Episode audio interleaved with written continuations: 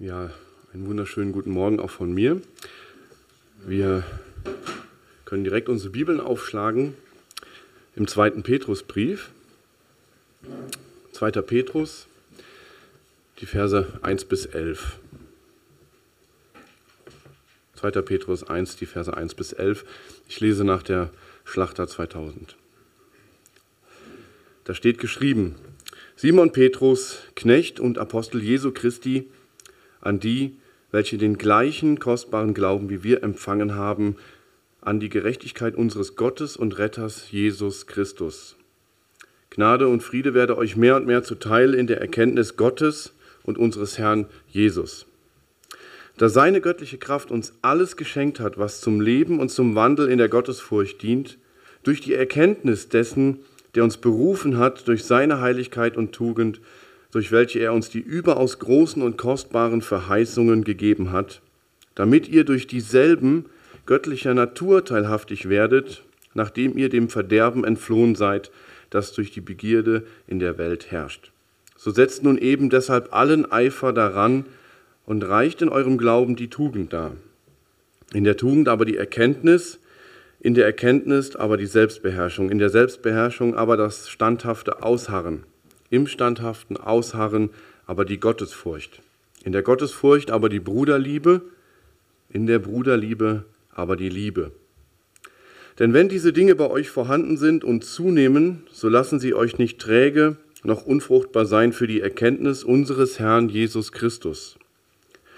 Wem dagegen diese Dinge fehlen, der ist blind und kurzsichtig und hat die Reinigung von seinen früheren Sünden vergessen. Darum, Brüder, seid umso eifriger bestrebt, eure Berufung und Auserwählung festzumachen, denn wenn ihr diese Dinge tut, werdet ihr niemals zu Fall kommen. Denn auf diese Weise wird euch der Eingang in das ewige Reich unseres Herrn und Retters Jesus Christus reichlich gewährt werden. Ich bete noch. Allmächtiger Gott, schenk doch jetzt bitte zum Reden und zum Hören deinen Geist. Ja, lass uns das Gute behalten, das Schlechte verwerfen. Herr, schenk, dass wir auf dein Wort hören, dass wir bereit sind, uns verändern zu lassen und vor allem, dass wir wieder ein Stück mehr von dir erkennen. Deine Heiligkeit, deine Herrlichkeit, deinen wunderbaren Plan der Errettung. Du bist ein großer Gott, wir beten dich an. Amen. Ja, liebe Gemeinde, wir fangen heute mit dem zweiten Petrusbrief an. Wir setzen unsere, unsere Reihe durch die Petrusbriefe quasi fort. Und der Text hat uns wie immer sehr viel zu sagen. Und darum will ich auch gleich loslegen, denn ich habe neun Punkte. Das ist kein Scherz, ich habe wirklich neun Punkte. Aber zu eurer Beruhigung, es sind auch ein paar kürzere dabei. Also es wird nicht, äh, sind nicht neun lange Punkte. Die Predigt habe ich überschrieben mit die Kostbarkeit unseres Glaubens. Die Kostbarkeit unseres Glaubens. Und das ist auch direkt der erste Punkt, denn wir haben einen kostbaren Glauben. Warum ist der Glaube ein kostbarer Glaube? Zunächst, weil er selten ist. Und das, was selten ist, ist meistens kostbar. Warum ist Gold wertvoll, Diamanten? Weil sie selten sind. Das, was viel vorhanden ist, das braucht man nicht. wovon man viel bekommen kann und was einem nachgeworfen wird, ist nicht sehr teuer oder kostbar. Und auch ist das, das ist auch mit dem biblischen Glauben so. Er wird uns eben nicht wie Massenware nachgeworfen, so als könntest du ihn wie Sand am Meer einfach haben. Vielleicht erscheint er dir wie so eine Billigware und du willst ihn deshalb nicht oder achtest ihn nicht. Täusche dich aber nicht, wahrer christlicher Glaube ist eine Kostbarkeit und damit auch eine Rarität.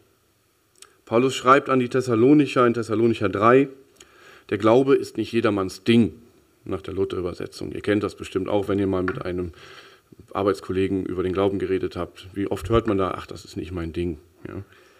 Andere übersetzen, der Glaube ist nicht aller Teil. Er muss nämlich, wie Petrus sagt, empfangen werden. Ihr habt den gleichen kostbaren Glauben empfangen. Und ich frage euch ganz direkt, habt ihr euch den Glauben erwirkt? Habt ihr ihn euch erarbeitet? Habt ihr ihn euch verdient? Besitzt ihr ihn, weil ihr so klug und vernünftig seid? Glaubt ihr deshalb? Nein, Vielmehr sagt Petrus, ihr habt ihn empfangen.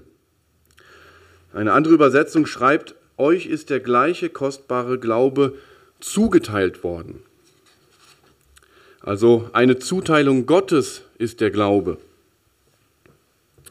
Glaube ist für uns Menschen nicht so eine Art freie Verfügungsmasse, über die wir selber bestimmen konnten, ob wir diesen Glauben haben oder ob wir ihn nicht haben wollen.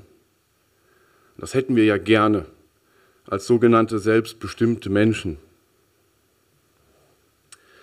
Petrus schreibt diesen Brief ja an Christen, die schwierige Zeiten durchgemacht haben oder durchmachen und sagt, denkt einmal darüber nach, was ihr für einen Glauben empfangen habt. Es ist ein kostbarer Glaube. Und dieser kostbare Glaube ist euch vom Himmel her zugeteilt worden. Es ist euer Erbe, euer Reichtum, das ist euer Schatz. Ihr seid nicht arm, egal wie die Umstände sind. Und das ist eine wichtige biblische Wahrheit. Und ich möchte nicht müde werden, das immer wieder zu erklären, weil das für die Gesundheit deines und meines Glaubens wirklich wichtig ist. Die eine Wahrheit bezüglich des Glaubens im Neuen Testament, nicht nur in Lukas 1, Vers 9 oder Johannes 19, 24, Apostelgeschichte 1, Vers 7. Auch hier im zweiten Petrusbrief ist diese. Jeder Mensch ist verpflichtet, seinem Schöpfer und Erlöser zu glauben und ihm zu vertrauen. Und deswegen sagt die Bibel, Unglaube ist eine schwere Sünde und eine Übertretung des Gebotes Gottes. Johannes 16, Vers 9.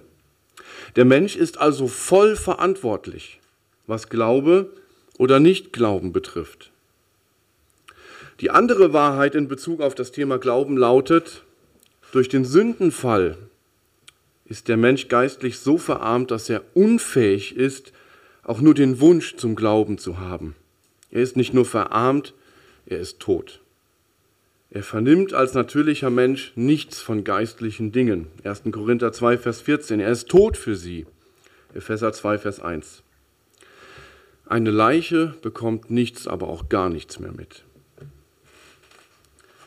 Und darum muss Gott von oben eingreifen und durch seine souveräne Gnade einen Menschen geistliches Leben geben. Ihm Glauben zuteilen, wie Petrus es hier so klar und deutlich ausdrückt. Und diese Wahrheit von der souveränen Gnade ist es, die einem Menschen den Glauben schließlich auch so kostbar macht. Dieser Glaube wird nicht von uns erwirkt, weil wir irgendwelche Voraussetzungen erfüllen, sondern weil Gott in seiner absoluten Freiheit gesagt hat, wem ich gnädig bin, dem bin ich gnädig und wessen ich mich erbarme, dessen erbarme ich mich. Römer 9, Vers 15. Und dass jemand glaubt, geht nicht auf ihn zurück, sondern es ist eine Zuteilung Gottes nach dem Wohlgefallen seines Willens. Und wer das versteht, dem wird der Glaube, den er haben darf, äußerst kostbar. Er glaubt nicht, weil er will, sondern er glaubt, weil er darf. Und dann will er auch. Halleluja, ich darf glauben. Warum habe ich das verdient? Oder womit habe ich das verdient? Millionen Menschen laufen wie blind durch diese Welt. Sie glauben dies und das, sie glauben an Zauberei, an Okkultismus, an Horoskope oder an Geld. Ich habe einen Arbeitskollegen, der glaubt, dass ihn irgendwann die Aliens retten werden. Viele finden zurück zu Odin und diesem Nordmänner-Quatsch. Gerade in der Biker-Szene ist das gerade ganz hip. Ich frage mich dann immer, wie diese Leute nach Valhalla kommen wollen, weil mit der Axt auf dem Schlachtfeld zu sterben ist momentan ein bisschen schwierig. Ja? Also wie willst du das machen, um dort einziehen zu dürfen? Die Welt ist voll verrückt von Glaubensideen. Aber du und ich, wir dürfen diesen einen kostbaren Glauben haben den herrlichen Glauben, der von Gott kommt. Wir dürfen ihn haben durch seine Gunst und Gnade. Und ich werde auch nie vergessen, wie mir das persönlich deutlich wurde. In den ersten Jahren mein, meines Glaubenslebens hatte ich immer die Meinung, ich bin Christ, weil ich von mir selbst aus glaube und mich so gut für Gott entschieden habe. Viele von uns sind ja auch mit diesem Denken groß geworden.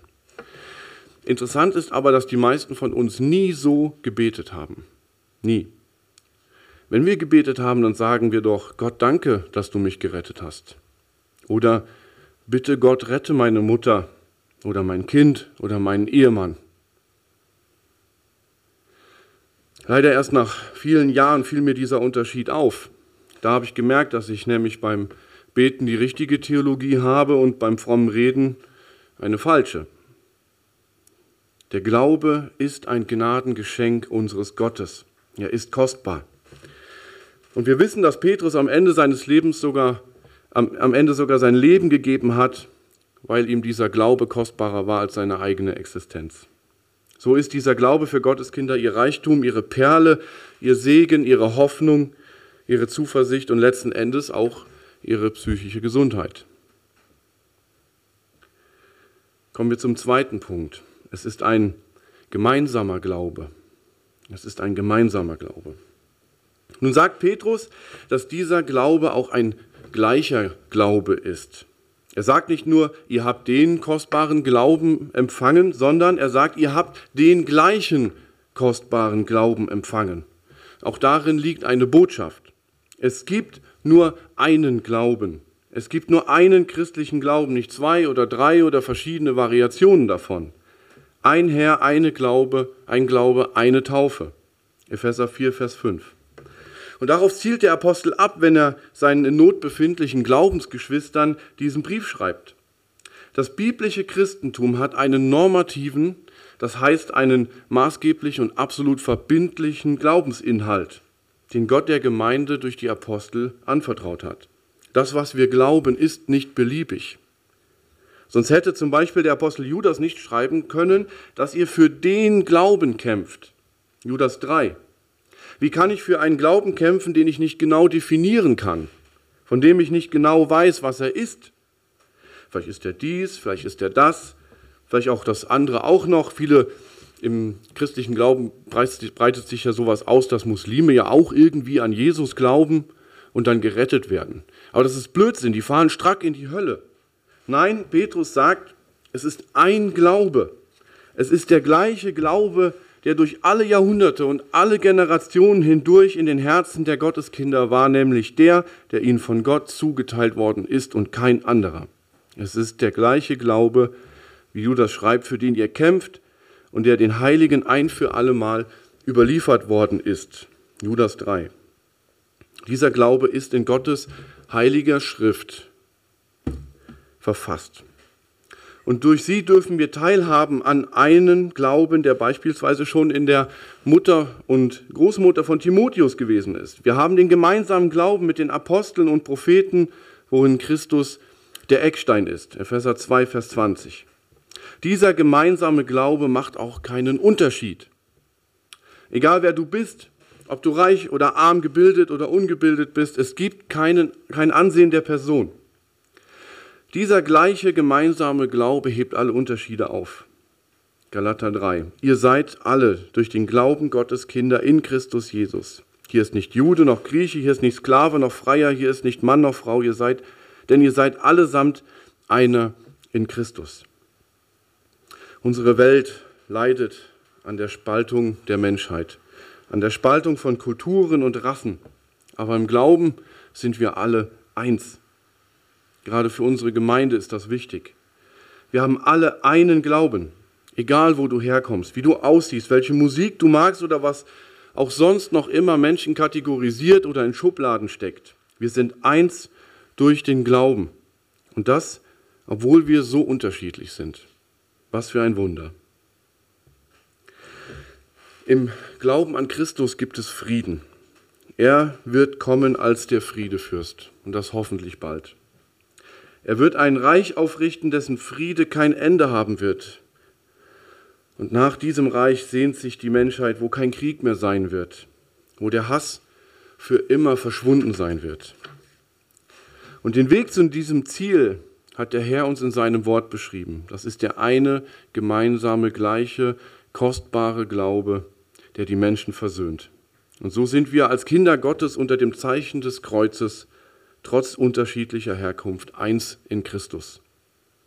Das, was die Welt sich so sehr wünscht und doch niemals haben wird, dürfen wir im Kleinen schon in der Gemeinde erleben und ist unsere Hoffnung in Ewigkeit. Kommen wir zum dritten Punkt. Gottes Erkenntnis ist das höchste Glück. Gottes Erkenntnis ist das höchste Glück.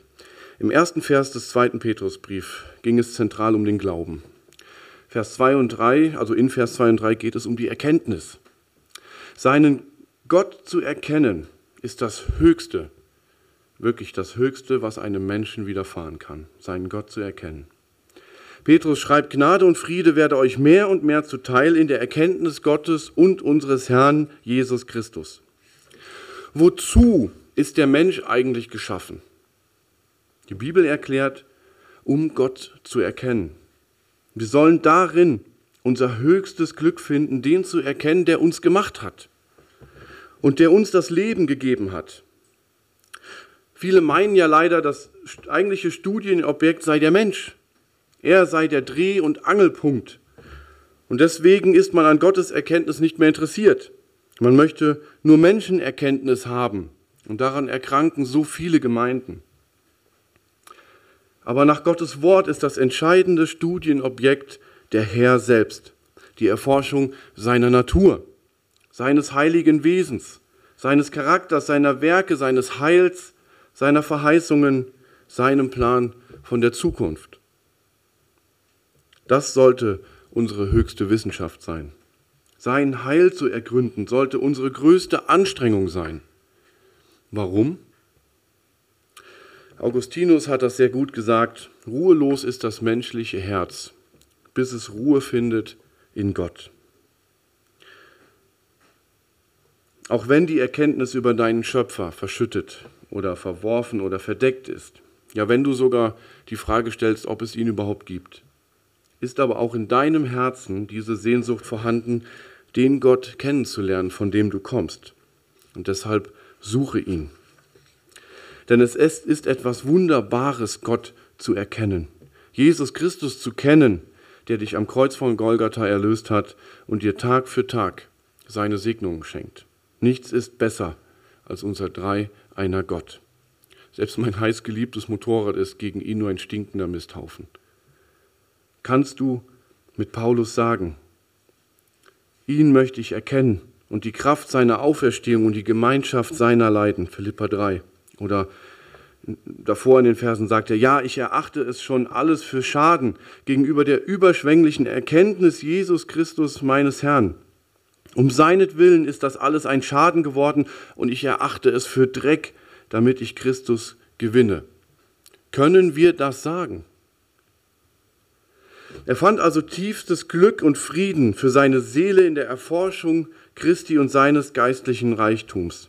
Sein früheres Leben sein mit seinen vergänglichen Inhalten hielt er für Dreck. Durch diese Erkenntnis Gottes und Christi fand er tiefsten Sinn für sein Leben.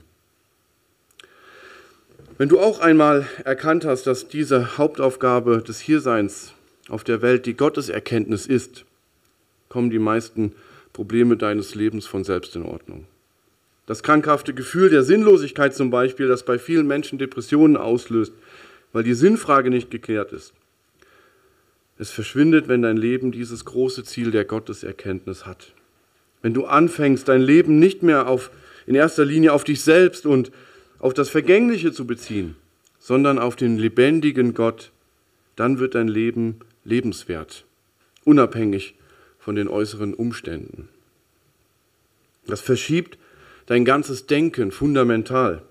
Das, was dir heute so wichtig ist, zum Beispiel Auto, Gesundheit, Geld, Freunde, muss an den Rand treten. Es tritt dann an den Rand.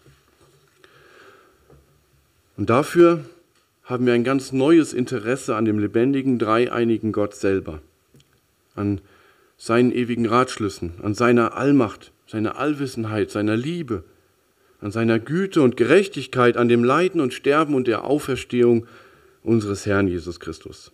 Ihn zu ergründen und zu erforschen, ihn zu erkennen, das macht Sinn im Leben. Das gibt uns Lebensqualität.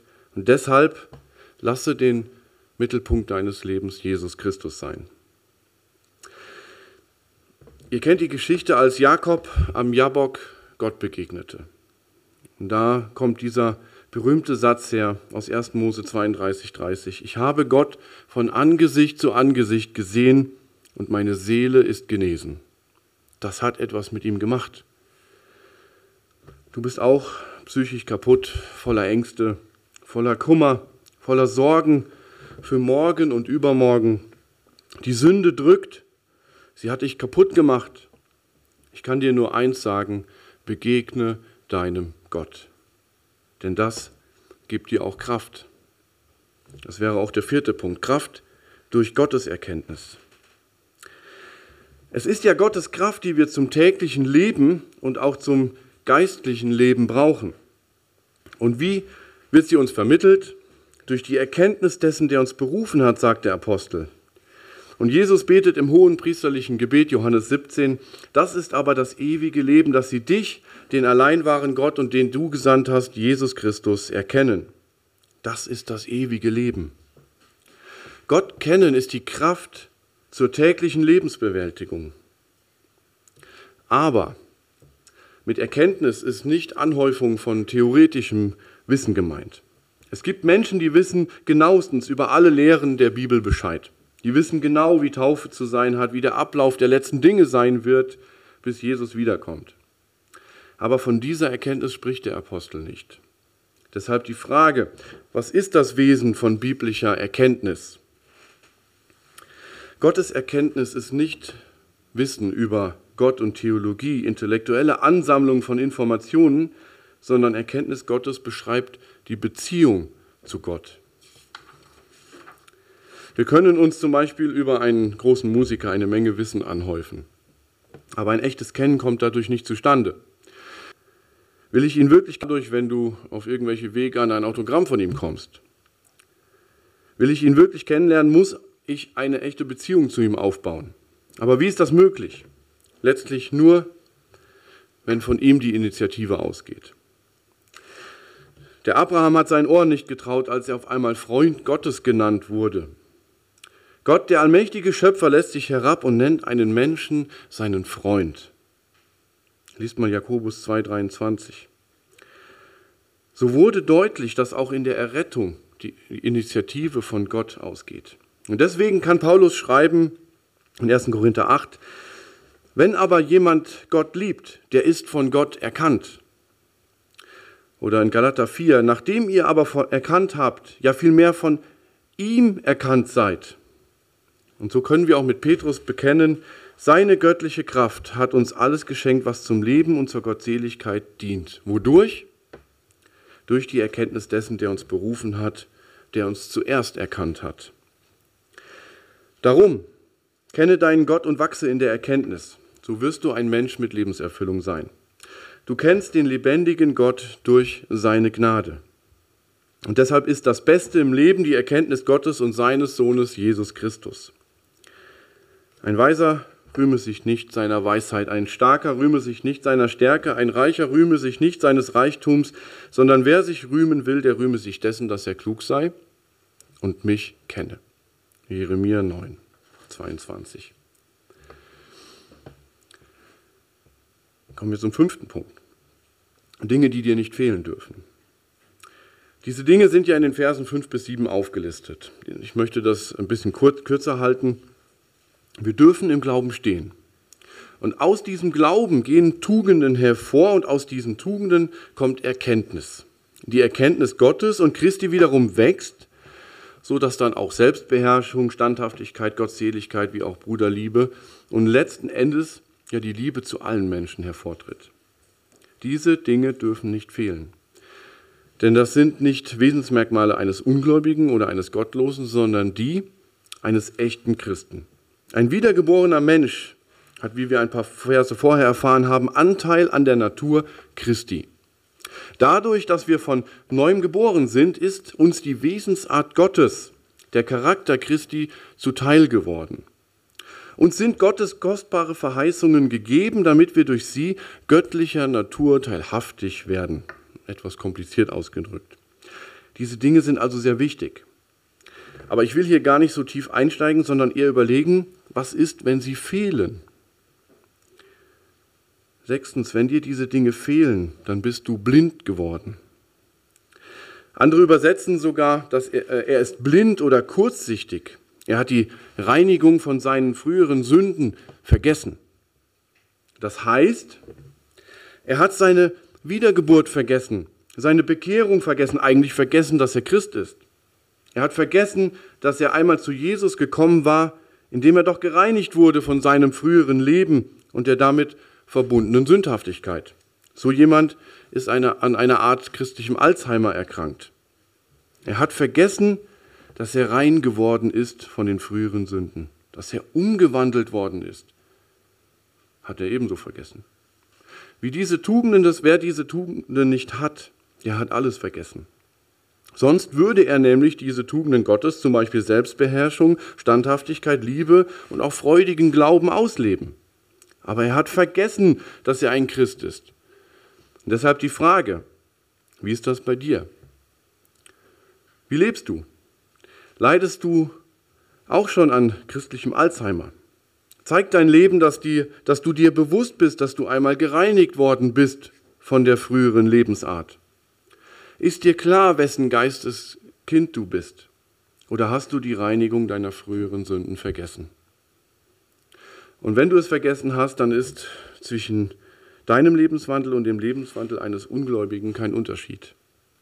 Auch wenn du dich für noch so fromm hältst, dann bist du einem Pharisäer vielleicht näher als einem Jünger. Bei diesem Abschnitt möchte ich aber auf noch etwas eingehen.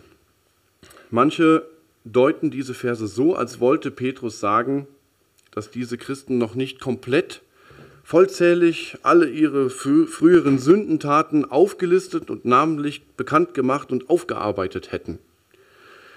Das wäre damit gemeint, dass sie ihre Sünden vergessen haben.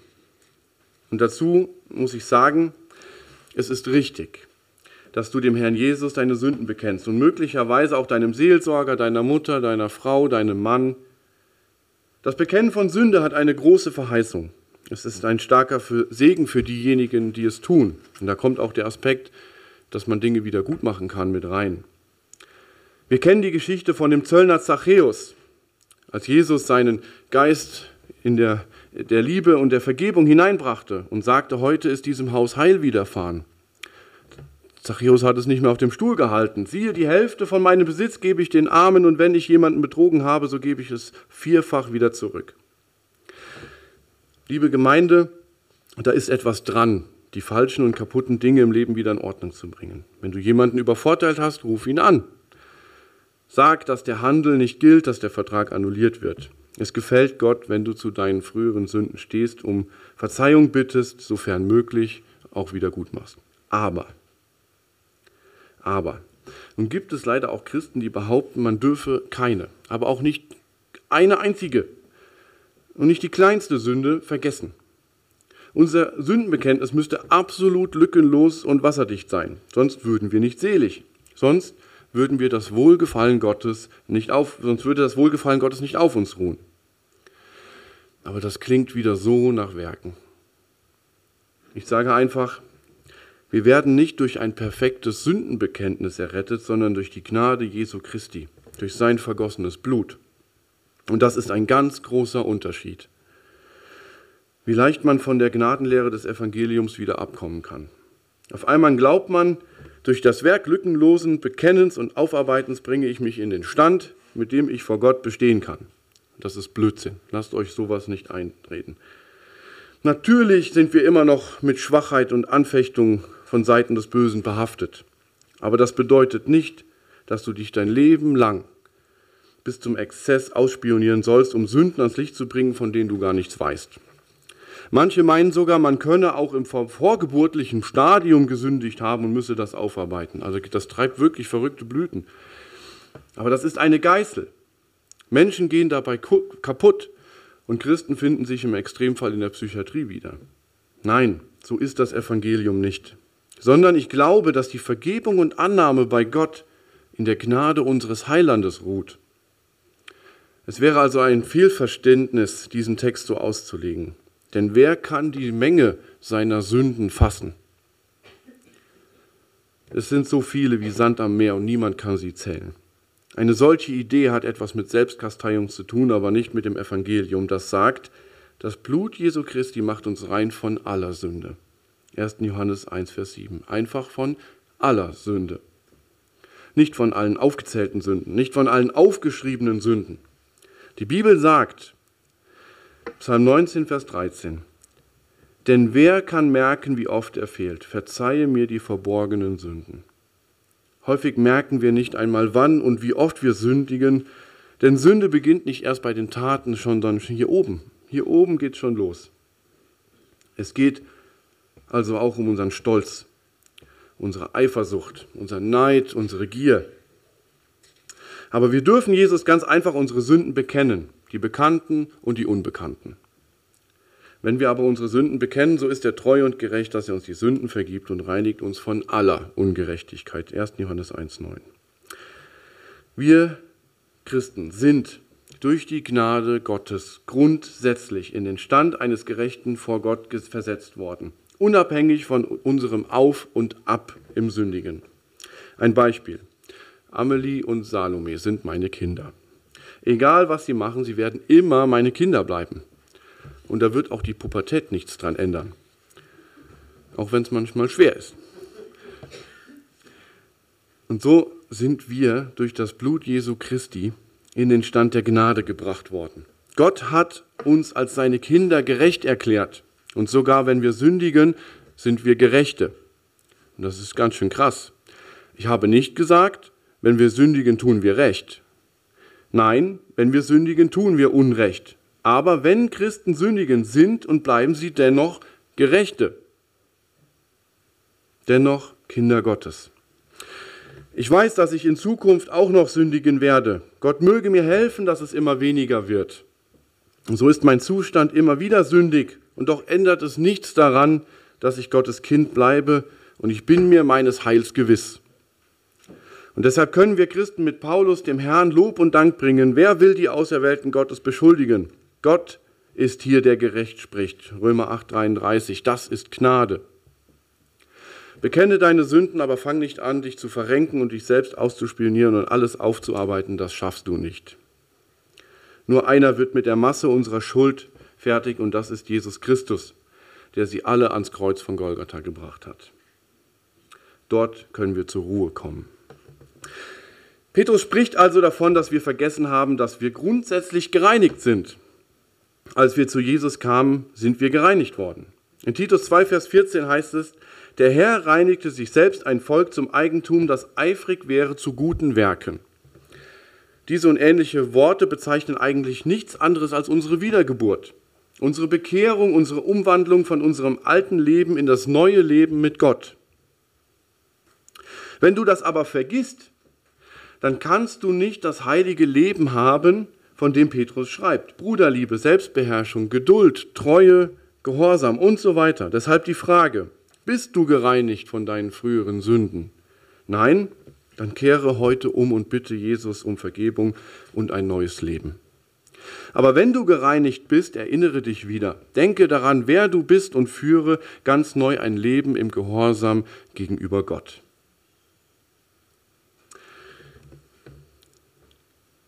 Der nächste Punkt ist die Heilsgewissheit. Vertraue Gott und glaube an die Heilsgewissheit. In Vers 10 führt Petrus diesen Gedanken weiter. Darum, meine Brüder, seid umso eifriger bestrebt, eure Berufung und Erwählung festzumachen.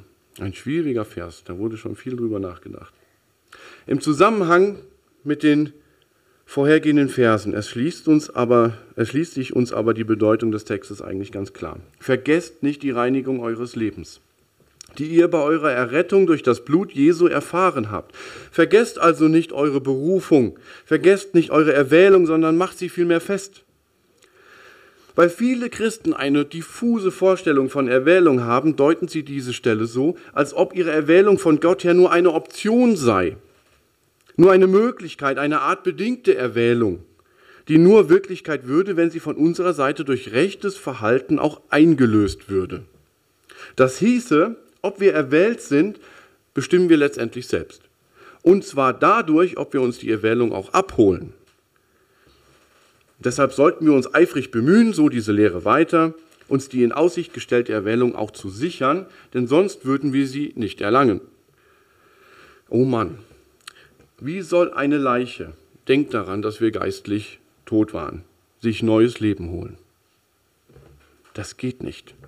Die Bibel lehrt nicht, ihr habt mich erwählt. sondern ich habe euch erwählt, Johannes 15, Vers 16. Wer ist der Erwählende? Das ist jetzt eine Frage an euch. Wer ist der Erwählende? Gott. Gott ist der Erwählende. Er erwählt, wen er will. Wem ich gnädig bin, dem bin ich gnädig. Und wessen ich mich erbarme, dessen erbarme ich mich. Das heißt, der Herr erwählt nicht aus Verdienst, sondern aus freier Gnade. Und wen er beruft und erwählt, den erhält er und bewahrt er zum ewigen Leben. Denn Gottes Gaben und Berufungen können ihn nicht gereuen. Römer 11. Was er einmal gesagt, getan, beschlossen, gewollt hat, dabei bleibt es auch. Denn es heißt nicht, der das gute Werk in euch angefangen hat, der hat es euch übergeben, damit ihr es auch vollendet. Nein, er hat gesagt, der in euch angefangen hat, das gute Werk, der wird es auch vollenden. Philippa 1, Vers 6. Wir müssen niemals in diesem Sinne unsere Erwählung und Berufung festmachen, dass wir sie sonst nicht erlangen oder verlieren. Nein, sie ist auf ewig von Gott selbst festgemacht und gesichert. Meine und deine Erwählung ruht deshalb nicht in dir und nicht in mir. Wie unsicher wäre sie dann? Dann könnte es keine Heilsgewissheit geben, denn wir scheitern immer. Wie unruhig müsste ich sein, denn ich kann sie nicht garantieren, aber preis dem Herrn, sie ruht in dem Ratschluss Gottes. Er hat uns in ihm auserwählt vor Grundlegung der Welt. Er hat uns vorherbestimmt zur Sohnschaft für sich selbst durch Jesus Christus nach dem Wohlgefallen seines Willens zum Lob der Herrlichkeit seiner Gnade. Epheser 1, 4 bis 6. Damit sich vor ihm kein Fleisch rühme. Aber was meint Petrus wenn er davon spricht, dass wir unsere Berufung und Erwählung festmachen sollen. Wieso sollen wir sie festmachen, wenn Gott selbst sie schon festgemacht hat? Das könnte man ja durchaus fragen. Das ist der achte Punkt. Bestätige deine Erwählung durch dein Leben. Das griechische Wort, das Petrus hier benutzt, heißt Bebayo. Das kann verschiedene Bedeutungen haben, zum Beispiel festmachen, befestigen, bekräftigen, bestätigen, beglaubigen, ausfüllen, ausführen, aber auch sich einer Sache versichern oder sich in einer Sache bestärkt fühlen. Und wenn ich mir diese vielen Übersetzungsmöglichkeiten anschaue, dazu die gesamte Gnadenlehre des Evangeliums berücksichtige und dann noch den Textzusammenhang nicht vergesse, fällt es mir wirklich schwer, unter Erwählung festmachen zu verstehen, dass ich mir sie selbst sichern oder selbst erringen sollte. Petrus geht es vielmehr darum, durch gelebte Heiligkeit, von der die Verse vorher gesprochen haben, die Berufung und Erwählung, die Gott selbst für seine Kinder vor ewigen Zeiten festgemacht hat, durch ihr Leben zu bestätigen, zu beglaubigen. Ich möchte das gern illustrieren. Ein Baum. Also die, durch die Kirchen, die ein Baum trägt, bestätigt er, dass er ein Kirschbaum ist. Aber es wäre ja lächerlich, wenn ich sagen würde, durch die Kirchen muss der Baum erst dafür sorgen, dass er ein Kirschbaum wird. Nein, durch die Fettsetzung des Schöpfers ist er ein Kirschbaum und darum trägt er auch Kirchen. Ich hoffe, ihr versteht den Gedankengang. Durch die Frucht, die er trägt, füllt er aus, wozu er gemacht worden ist. Und Petrus fordert uns also auf, unsere Berufung und Erwählung zu leben, so dass die Wesensart Christi an uns erkennbar wird. Und darum sagt er, ihr seid berufen und auserwählt, ihr seid Christen. Vergesst das nicht, dass ihr gereinigt seid, dass ihr Anteil an der göttlichen Natur habt. Lasst erkennen, dass ihr Christen seid, lebt so eurer Berufung und Erwählung würdig.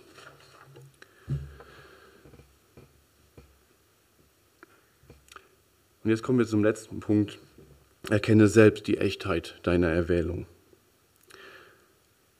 Erkenne selbst die Echtheit deiner Erwählung. Das ist ein weiterer, weiterer Gedanke von Petrus. Wir erinnern uns, dass das Wort Bebayo auch mit sich einer Sache versichern, sich selbst vergewissern wiedergegeben werden kann. Viele Menschen in Kirchen und Gemeinden haben ja Zweifel, ob sie denn auch wirklich Christen sind. Das ist doch tragisch, oder? bin ich denn wirklich ein Gotteskind? Bei mir ist dies und das und das und das andere ist auch nicht in Ordnung. Merken wir denn nicht, dass unseren Glaubensgeschwistern etwas fehlt? Eine Gewissheit, eine Selbstversicherung. Aber Petrus sagt, ihr braucht als Christen nicht diesen, Un, diesen Zustand der Unsicherheit leben. Ihr braucht nicht so zu leben. Die Zweifel können überwunden werden. Und deshalb fordert Petrus uns auf, dass wir uns unserer Berufung und Erwählung selbst vergewissern sollten, dass wir wirklich Gottes Kinder sind. Jesus hat ganz klar gesagt, an ihren Früchten werdet ihr erkennen. Liest man etwa Dornen von Trauben und Disteln von Feigen? Matthäus 7, Vers 16. Aber wenn du eine Weinrebe bist, dann kannst du dadurch, dass du Trauben trägst, auch sicher sein, dass du wirklich eine Rebe bist. Denn Glaube ist lebendig und nicht abstrakt. Er hat Folgen, er trägt Früchte. Denn Glaube ohne Werke ist tot. Jakobus. Aber der Glaube, der vom Herrn kommt, ist lebendig. Er hat Leben, so wie die Rebe Leben hat. Und daran kannst du es auch selbst erkennen. Bringe ich Frucht, mache ich Fortschritte. Liebe ich Jesus, habe ich die Gesinnung des Geistes, der die Sünde hasst. Und manche stellen sich gleich die Frage, ja, aber ich bin doch noch nicht vollkommen. Bin ich vielleicht doch kein Auserwählter? Ich kann nur sagen, ich bin auch nicht vollkommen. Und Paulus sagt nicht, dass ich es schon begriffen habe oder schon vollkommen sei. Ich jage ihm aber nach, dass ich es wohl ergreifen könne, weil ich von Christus ergriffen bin. Philippa 3, Vers 12. Und der Punkt ist der, Paulus hatte Sehnsucht nach Vollkommenheit, nach Heiligkeit. Er hatte Verlangen danach, wie Jesus zu sein. Hast du diesen Hunger, diesen Durst nach Gerechtigkeit? Du sagst, ja, ich habe ihn. Dann sage ich dir, du bist ein von Gottes auserwähltes und von Gottes berufenes Kind. Du erwiderst aber, der Hunger ist nicht immer gleich da. Ich bin manchmal auch wie ein pubertierendes Kind. Ja, das ist doch klar, aber deswegen bleibst du doch ein Kind. Du kommst doch immer wieder wie, die, wie das Kind zur Mama. Das ist die Frage, das ist die Frage einer Beziehung. Der Unterschied zwischen einem Christen und Nichtchristen ist der, der eine sündigt und liebt die Sünde. Der andere sündigt auch, aber er leidet unter dieser Sünde. Er hasst sie und er will sie loswerden. Im Gottlosen ist dieser Konflikt nicht vorhanden. Er hat Frieden geschlossen mit seiner Sünde. Aber das ist ein falscher Friede, sagt die Bibel. Der Christ, der auch sündigt, hat aber keinen Frieden mit der Sünde, sondern er lebt im Krieg mit ihr. Er erleidet diesen Konflikt, den Kampf um ein heiliges Leben, bis er auf dieser Erde endgültig die Augen zumacht. Aber weil er es nicht schafft, streckt er sich aus nach der Hilfe Gottes durch den Heiligen Geist. Und dieses Ausstrecken, sich bemühen und fortschreiten ist ein Zeichen des lebendigen Glaubens. Und deshalb sowohl für andere als auch für jeden Christen persönlich ein wunderbarer Beleg seiner Berufung und Erwählung die Gott vor ewigen Zeiten festgesetzt hat. Amen. Ich bete noch.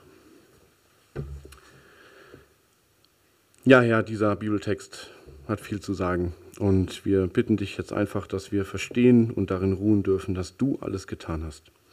Du hast uns am Kreuz erkauft. Du hast vor Grundlegung der Welt festgesetzt, dass wir glauben dürfen. Und Herr, wir haben es wahrlich nicht verdient. Wir danken dir auf Knien dafür, dass wir errettet sind.